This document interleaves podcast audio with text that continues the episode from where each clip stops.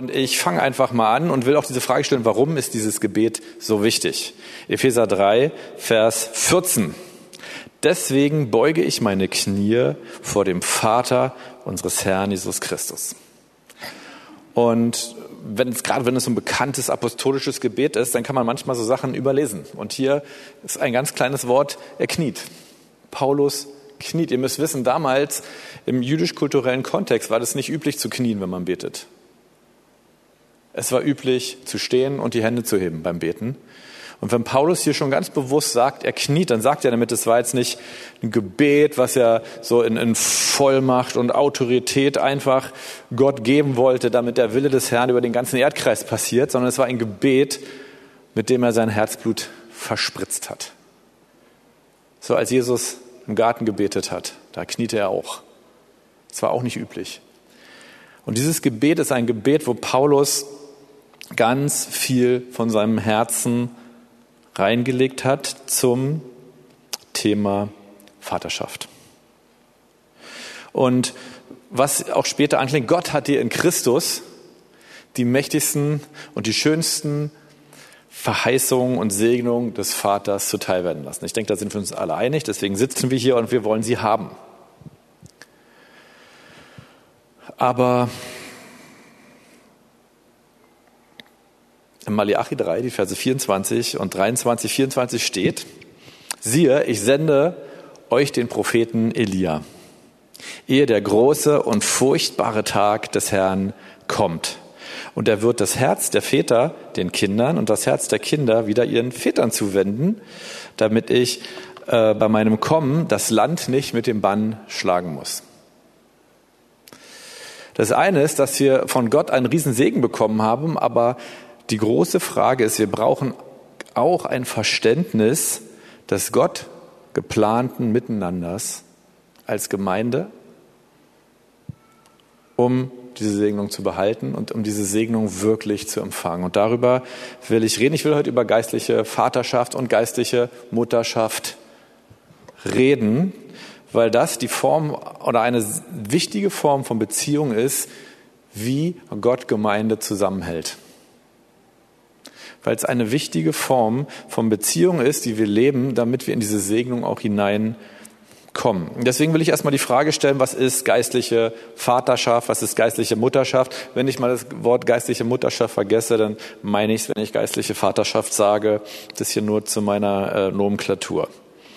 Geistliche Väter und Mütter motivieren dich dazu, die Extrameile zu gehen, dich ins Gesicht schlagen zu lassen, und den Mantel zu teilen. Sie ermutigen dich, zu denen hinzugehen, zu denen sonst keiner geht. Sie ermutigen dich, Gnade zu geben. Und sie zeigen dir auch, was es heißt, selbstlos in eigene geistliche Kinder wieder zu investieren.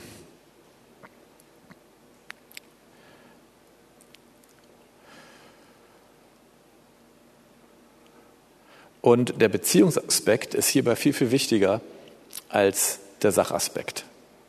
Es gab so eine Welle, die ging über die Gemeinde, da hat man viel über geistliches Mentoring geredet und ganz ehrlich, ich liebe das Thema auch, aber wichtig ist erstmal, und das habe ich auch gelernt, dass dieser Beziehungsaspekt überhaupt da ist, dass dieses Vertrauen zueinander da ist, indem wir genauso etwas leben können, indem wir diese Förderung erfahren, dass da jemand ist, der uns selbstlos in unsere Berufung bringen möchte. Wer will solche Menschen in seinem Leben haben? Darf ich mal fragen? Gibt es, gibt es hier welche? Also für die, die zuschauen, ein paar, ein paar wollen es. Wer meldet sich jetzt sowieso nicht, egal was ich frage? Scherz. Äh, super, danke für die Hand. Wer will so ein Mensch für andere sein? Super.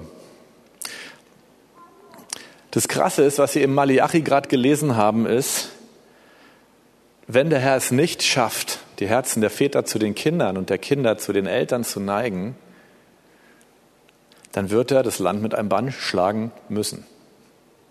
Und das sind echt ziemlich krasse, krasse Worte. Warum ist es so? Weil wenn wir selbst nicht in eine Rolle von geistlicher Vaterschaft und Mutterschaft hineingehen, wenn wir nicht geistlich unsere Hauptaufgabe darin sehen, andere zu Jüngern zu machen und in dieser Jüngerschaft so lange zu begleiten, für sie zu beten, selbstlos in sie hinein zu investieren, damit sie in ihrer Berufung ankommen. Wenn wir das nicht tun, dann werden wir uns zwangsweise in Kritik zerfressen. Wir werden über alles Mögliche unzufrieden sein in unserem Leben und wir werden nicht glücklich. Und deswegen betet Paulus dieses Anliegen so mit seinem Herzblut.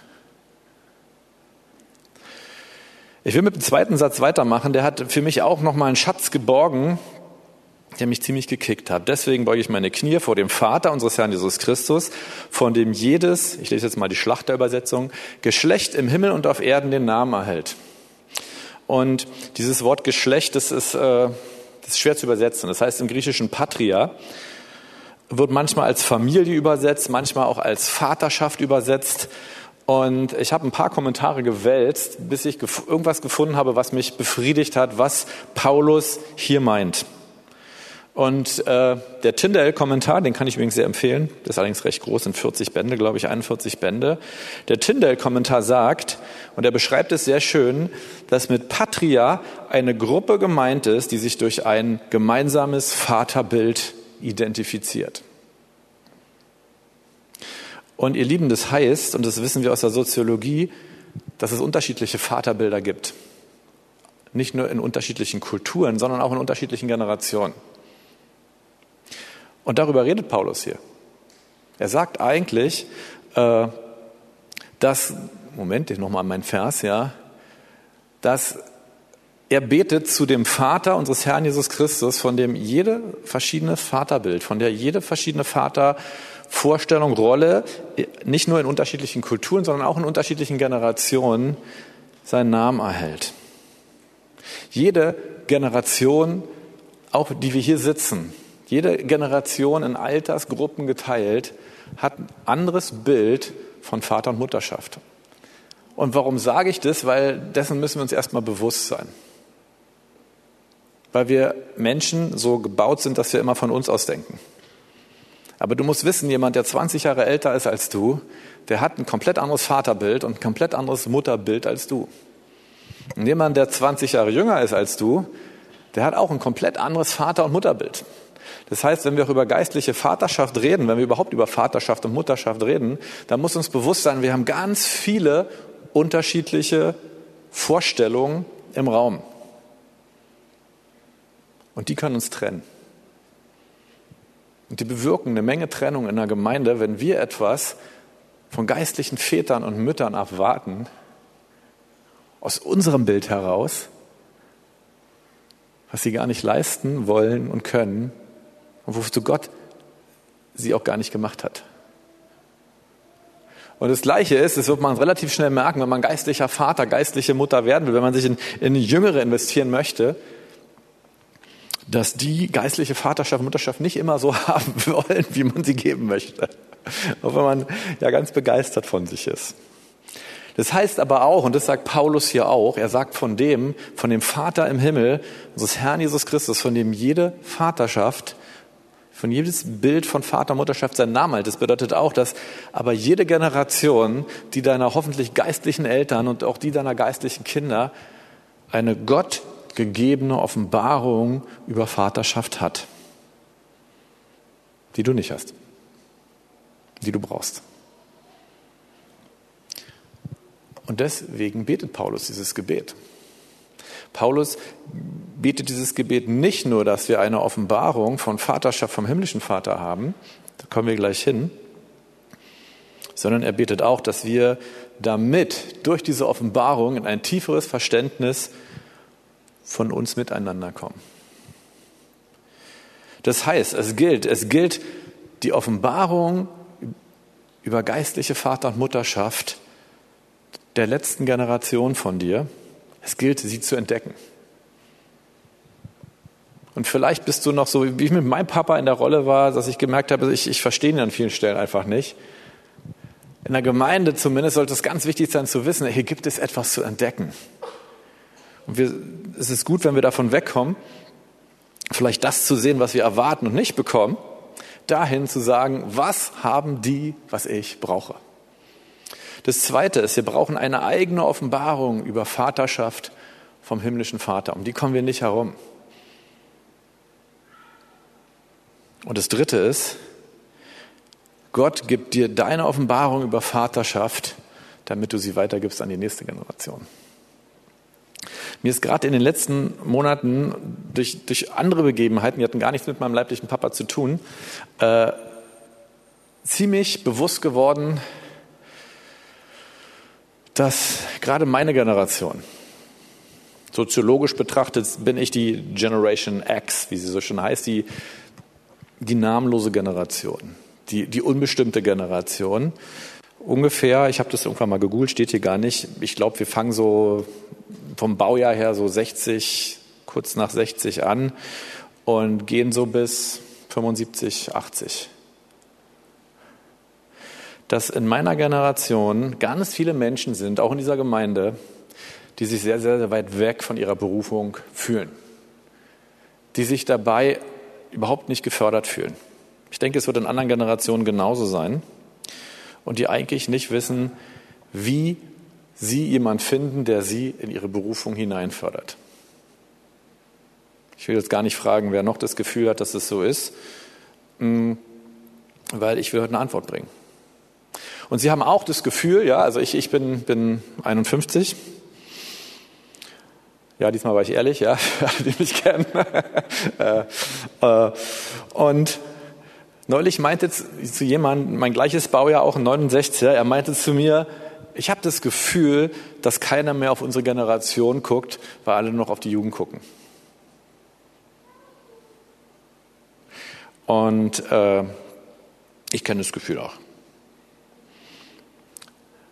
Aber der Punkt ist, und das habe ich, habe ich auch gesagt, und das ist etwas, wofür mein Herz doch wieder jetzt durch diese ganze Entwicklung nochmal ganz neu in Brand gesetzt wurde, ist es, ich habe ich hab dieser Person gesagt, weißt du was, diese Jugendlichen, die brauchen geistliche Väter und Mütter. Und es ist unser Job.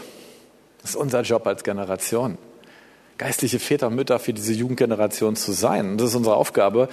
Und das Problem ist, übrigens, das sage ich auch zu dieser Generation danach, ja, der, der Millennials und dann auch der, der Generation, das war jetzt Generation Y und Generation Z kommt danach, das sind mehr noch so die ganz jungen Jugendlichen, äh, dass sie hoffentlich häufig geistliche Vater- und Mutterschaft gar nicht mehr kennen. Und dass es für sie gar kein Thema ist. Und gibt es Land als Gemeinde, was wir zurückerobern können und was wir zurückerobern sollten. Und dafür brennt mein Herz, ihr Lieben. Und wichtig, und mein, mein, mein, mein, mein, Wort auch an meine Generation oder an anderen Generationen, lass uns aus dieser Opfermentalität heraustreten, wo wir selber noch das Gefühl haben, wo waren meine geistlichen Eltern? Wer hat mich gefördert? Lass uns nicht mehr darauf warten, dass jemand kommt, der uns fördert, sondern lass uns gucken, wo sind die, die ich fördern kann. Lass uns die sein, die sagen, egal was vielleicht gefühlt fehlte, deswegen sage ich auch, lass uns auch das entdecken, was unsere letzte Generation an Offenbarung über geistliche Vaterschaft und Mutterschaft hat. Weil da haben wir uns auch nicht so viel Mühe gegeben. Und, und deswegen rede ich heute drüber, weil genau diese Art des sich gegenseitigen Förderns in die nächste Generation investieren, das schafft diese Beziehung, die Gemeinde zusammenhält und die macht, dass der Herr nicht mit dem Band schlagen muss. Bill Johnson hat mal einen Satz gesagt, den ich schon seit vielen Jahren zu einem Leitsatz in meinem Leben gemacht habe. Meine größte Freude ist es, anderen Menschen zu helfen, in ihre Berufung zu kommen. Und ihr Lieben, ich hatte, ich hatte auch dunkle, tiefe Täler, durch die ich in meinem Leben so durchgegangen bin, weil ich mit diesem, diesem Gefühl, ich, ich habe so das Gefühl, ich bin gar nicht in meiner Berufung. Ich bin nicht mehr auf dem Weg dahin und ich habe auch nicht das Gefühl, dass irgendjemand da ist, der mich an die Hand nehmen könnte, mich da reinzuführen. Ich habe in diesen Tälern mich genau damit getröstet, dass ich gesagt habe, wenn ich abends ins Bett gehe, dann will ich mir eine Frage stellen.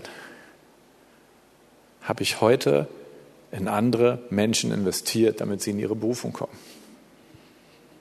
Und ob der Herr mich morgen heimnimmt oder in 20 Jahren, das ist das, was abends zählt, wenn ich mich ins Bett lege. Und damit habe ich mich häufig mal getröstet. Inzwischen ist es so, dass ich in meinen Versuchen, andere zu fördern, äh, doch äh, inzwischen recht systematisch geworden bin. Ich arbeite mit Persönlichkeitstests, mit Mentoring-Verfahren, die mir wichtig sind, einfach um sicherzustellen, dass wenn ich Menschen helfen möchte, sie in ihre Berufung zu bringen, dass es nicht aus Versehen das ist, was ich denke, was ihre Berufung wäre, sondern wirklich zu gucken, was brennt im Herzen dieser Leute.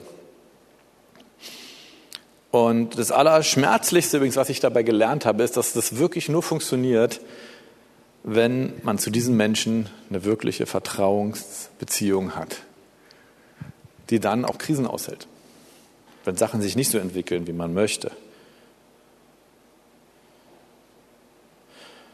Und ich bin dankbar für all die Menschen in der Gemeinde. Und das ist für mich auch Gemeinde. Ja, wir sind irgendwie sind wir ein evangelisch-freikirchlicher eingetragener Verein. Aber das ist für mich nicht Gemeinde. Für mich ist Gemeinde die Gruppe dieser Menschen, mit der ich geistliche Familie so lebe. Das ist etwas Schönes. Und dazu will ich dich gewinnen, weil dazu bist du geschaffen. Du bist geschaffen, äh, Beziehungen in der Gemeinde zu haben, die durch Krisen hindurch, die dich tragen, die in den ganzen Schön- und Hochzeiten der Gemeinde, mit, wo du miteinander feiern kannst. Dafür bist du geschaffen. Und das ist Gemeinde. Und um diese Vertrauensbeziehung geht es eben heute. Das ist das Beziehungsfundament von Gemeinde. Und das kann man übrigens nicht machen. Man kann sich nicht mal dafür entscheiden. Sondern das kann nur Gott machen. Und deswegen lesen wir dieses Gebet von Paulus ich lese mal noch den letzten Teil. Ab Vers 16.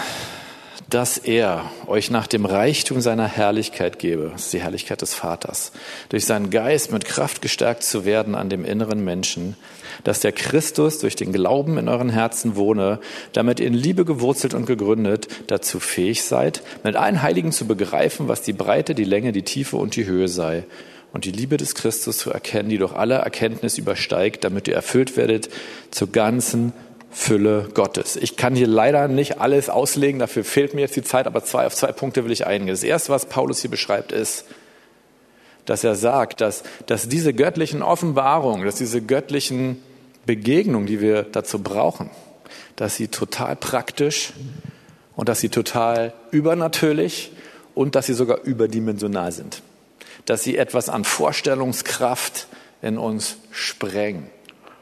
Ich glaube, Paulus hat es ja nicht, nicht physikalisch wissenschaftlich gemeint, aber er benutzt vier Dimensionen, um es zu beschreiben. Länge, Breite, Höhe, Tiefe. Das soll etwas sein, was uns aus einem alten Denken herausholt. Ich hatte, ich hatte so ein Bild, das war sehr interessant, eine Anbetung, das musste ich dann erstmal auf meine Predigt zuordnen, wie ich gesehen habe, wie Menschen hier waren und so wie äh, so wie Schlangenhaut, ja, die ja nicht mitwächst. Ja, deswegen muss eine Schlange sich ja immer häuten. So wie, wie, wie Spinnen auch immer oder so. Dass, dass, dass hier so Schlangenhäute abgelegt wurde, so alte Vorstellungen, alte Krusten, die so da waren. Und darunter lauter Menschen mit Babypopohaut äh, rausgekrabbelt sind. Die hatten nicht eine neue Kruste, sondern sie hatten eine neue Haut. Aber diese Offenbarung von Vater, Liebe Gottes, die brauchen wir. Aber sie soll kein Selbstzweck sein. Sie soll nicht nur dafür da sein, damit es dir gut geht, sondern äh, sie soll etwas bewirken. Und das ist mein, mein, der eine Punkt, auf den ich noch eingehen möchte. Mehr schaffe ich ja auch zeitlich nicht. Ich will hier nicht jede Minute ausquetschen. Äh, diese ganzen Offenbarungen sollen passieren, damit ihr Vers 18 dazu, ach, da ist sie, dazu fähig seid, mit allen Heiligen zusammen, mit allen Heiligen zu begreifen. Es geht gar nicht damit, dass du diese Offenbarung für dich nur alleine hast, sondern diese Offenbarung, ganz kleiner Satz hier, befähigt uns, dass wir als Gemeinde eins bleiben, dass wir uns nicht separieren. in die Generation. Ich meine, das ist wichtig in der Kinderarbeit, in der Jugendarbeit, in der jungen Erwachsenenarbeit, dass man da nochmal separiert in Altersgruppen, aber auch, dass wir immer wieder zusammenkommen. Und ich weiß noch, muss ich hier nochmal erzählen, ich habe es schon tausendmal erzählt. Ich weiß noch, als ich früher in der Gemeinde war, ich war jung und äh, schön. Jetzt bin ich äh, weder noch. Und Und ich war Jugendlicher. Und dann kamen die Gastredner und oh Leute, der Herr will Erweckung durch die Jugend bringen, ich weiß es noch. Und dann und alle bis 20 kommt auf die Bühne und der Herr will euch mächtig segnen. Und dann standen wir da auf der Bühne und wurden mächtig gesegnet. Und ich habe mich richtig gut gefühlt. Ich dachte, durch mich will der Herr Erweckung bringen, wow. Ja, und irgendwann kam der nächste Gastprediger und machte den nächsten auf, oh, alle bis 20 und die Jugend soll Erweckung, kommt auf die Bühne. Ja, das Problem war nur, ich war 21 äh, und dachte, oh mein Gott, Irgendwann hat mir Christa, ich habe Christa dann irgendwann, wenn mir ist mir dann aufgefallen, dass diese Aufrufe ständig kamen. Irgendwann habe ich Christa mal gefragt, sag mal Christa, kennst du diese Aufrufe auch? Und Christa meinte, die gab es schon in meiner Jugendzeit. ihr Lieben, lasst euch nicht zum alten Eisen zählen. Denkt nicht, ihr habt etwas verpasst, sondern das, was die wichtigste Berufung in eurem Leben ist, es ist noch greifbar und es ist da. Und ihr müsst wissen, Gott will nichts lieber, als es uns zu geben. Und ich glaube, dass das auch in diesem Gebet des Paulus nicht, da geht es nicht nur um die Offenbarung, die wir bekommen sollen, sondern es geht darum, dass diese Offenbarung etwas macht, nämlich sie bindet die ganze Gemeinde, die unterschiedlichen Generationen in einer neuen Art und Weise zusammen. Und jeder hat einen Teil. Und äh, ihr Lieben, nicht wir Pastoren hier auf der Kanzel sind die geistlichen Väter und Mütter oder Pastorinnen. Amen, Halleluja. Sondern die wirklichen geistlichen Väter und Mütter. Also ich bemühe mich auch einer zu sein, aber die muss man nicht sehen. Die wollen auch gar nicht gesehen werden. Und mir geht es auch so ehrlich gesagt, äh, es ist nicht meine Lieblingsbeschäftigung, hier auf der Kante zu predigen. Meine Lieblingsbeschäftigung ist es wirklich im Eins zu eins Gespräch mit Menschen da zu sitzen, die ich fördern darf mit denen wir zusammen beten, planen können, austauschen können, Tops und Flops und sehen, hey, wie geht's mit dir weiter? Das ist ehrlich gesagt wirklich meine Lieblingsbeschäftigung. Es macht mir Spaß, um dann zu sehen, dass Menschen, weil Gott da etwas nutzt, das habe ich hier vergessen zu sagen. Äh, nee, das kommt gleich noch. Haha. äh, weil in diesen Gesprächen Gottes Herrlichkeit häufig in einer Art und Weise kommt, die Herrlichkeit des Vaters in einer Art und Weise kommt, es ist genauso schön wie Anbetung zu machen. Auch das, was man da macht, das ist nichts, was auf der, äh, jetzt sage ich nicht horizontalen Ebene, sonst kann man das ziemlich schnell falsch verstehen. Äh, das ist nichts, was im Gespräch sozusagen nur bilateral passiert, sondern wenn wir mit diesem Herzen der Förderung in ein Gespräch gehen, dann, dann kommt die Herrlichkeit des Vaters. Und da merkt man, das, was ich hier mache, das ist nicht etwas Menschliches, sondern da passiert etwas, prophetisch, an Herrlichkeit, an Freisetzung. Und deswegen mache ich das so gerne, ehrlich gesagt. Weil ich eigentlich total egoistisch nur die Herrlichkeit Gottes erleben will. Nein, aber äh, das alleine wäre ein Grund dafür. Und es geht darum, dass wir auch genau diese Offenbarung, die wir haben, teilen. Und ich mache hier auch nichts anderes. Aber es geht eben auch darum, dass wir als Gemeinde zusammenbleiben, weil wir nicht andere Generationen kritisieren, die uns vielleicht nicht das gegeben haben, was wir uns gewünscht haben. Mit der Frage, habe ich mir was Falsches gewünscht oder haben sie mir etwas nicht gegeben, was sie mir geben hätten sollten? Dass, es nicht, dass du nicht denkst, ich gehöre zum alten Eisen oder jetzt werden andere gefördert in der Gemeinde. Und selbst wenn du das Gefühl hast, habe ich auch übrigens ständig.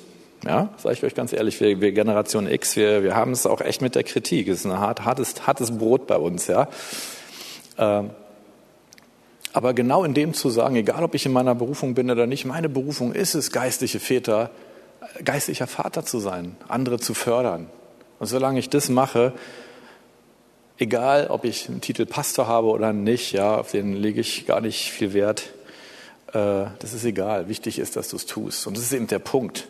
Du brauchst dafür kein geistliches Amt, sondern was brauchst du dazu? Äh, ich war mal auf einer Jugendleiterschulung, wo auch einer über geistliche Vaterschaft bei Teenies geredet hat. Das war hier in Oranienburg. Den Namen vergessen hier vom christlichen Zentrum. Na, egal. Herr Weimar, genau. Herbert Weimar, danke. Und er hat es sehr schön gesagt. Er hat gesagt, was die Teenies brauchen, ja, ist viele Kekse.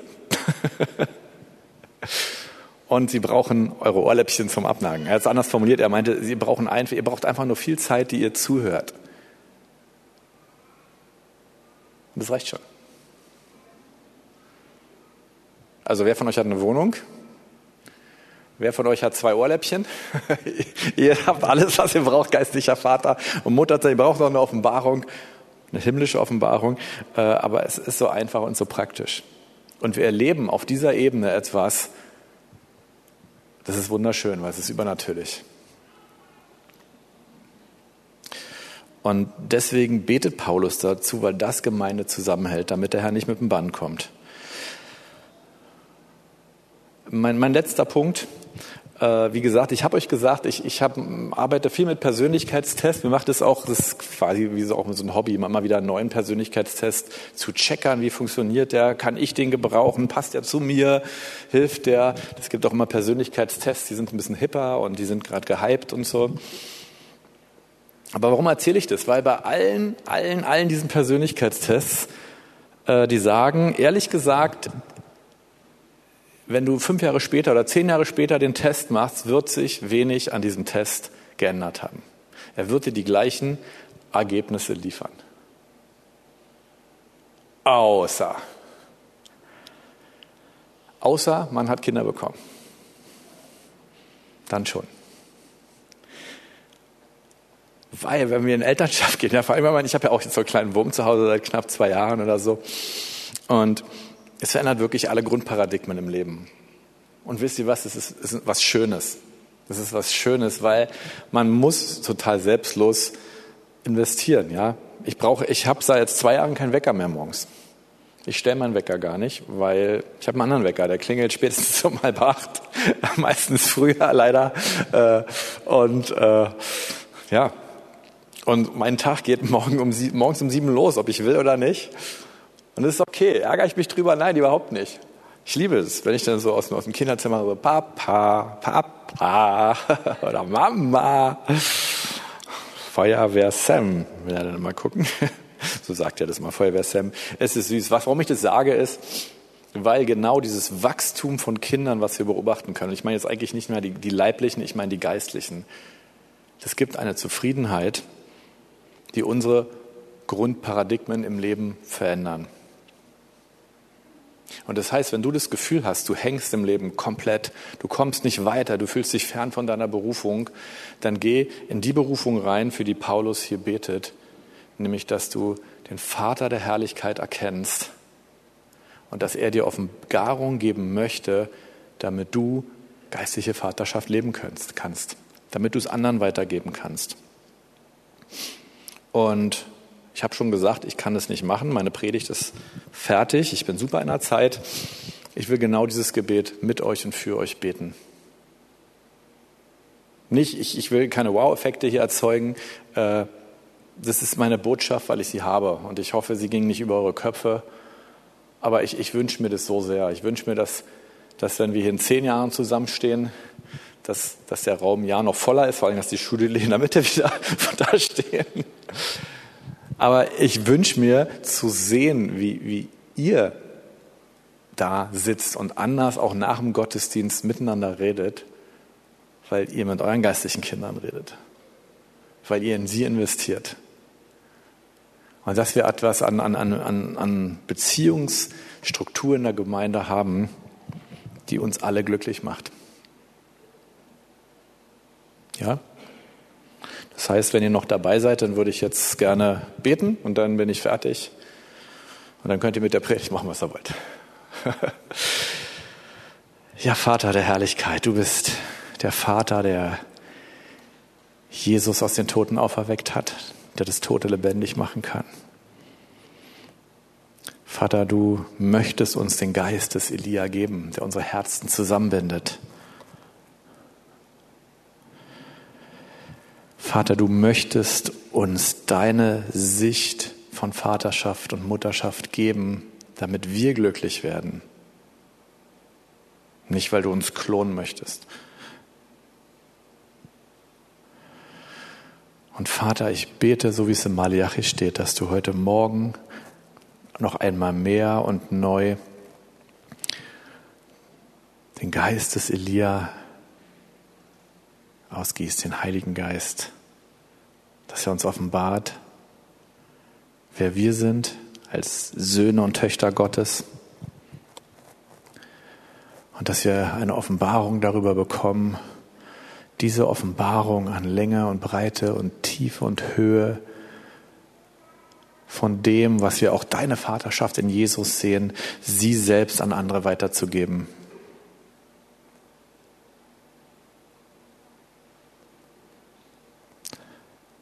Jesus, wir wollen auch Buße tun, da wo wir ältere Geschwister, auch ältere Leiter, wo wir sie gerichtet haben,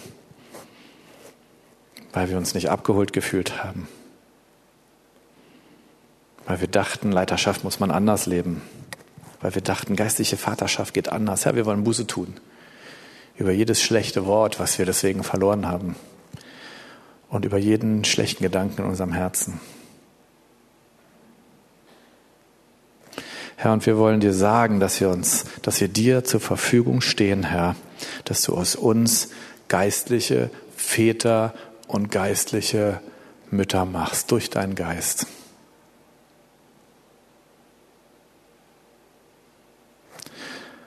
Amen.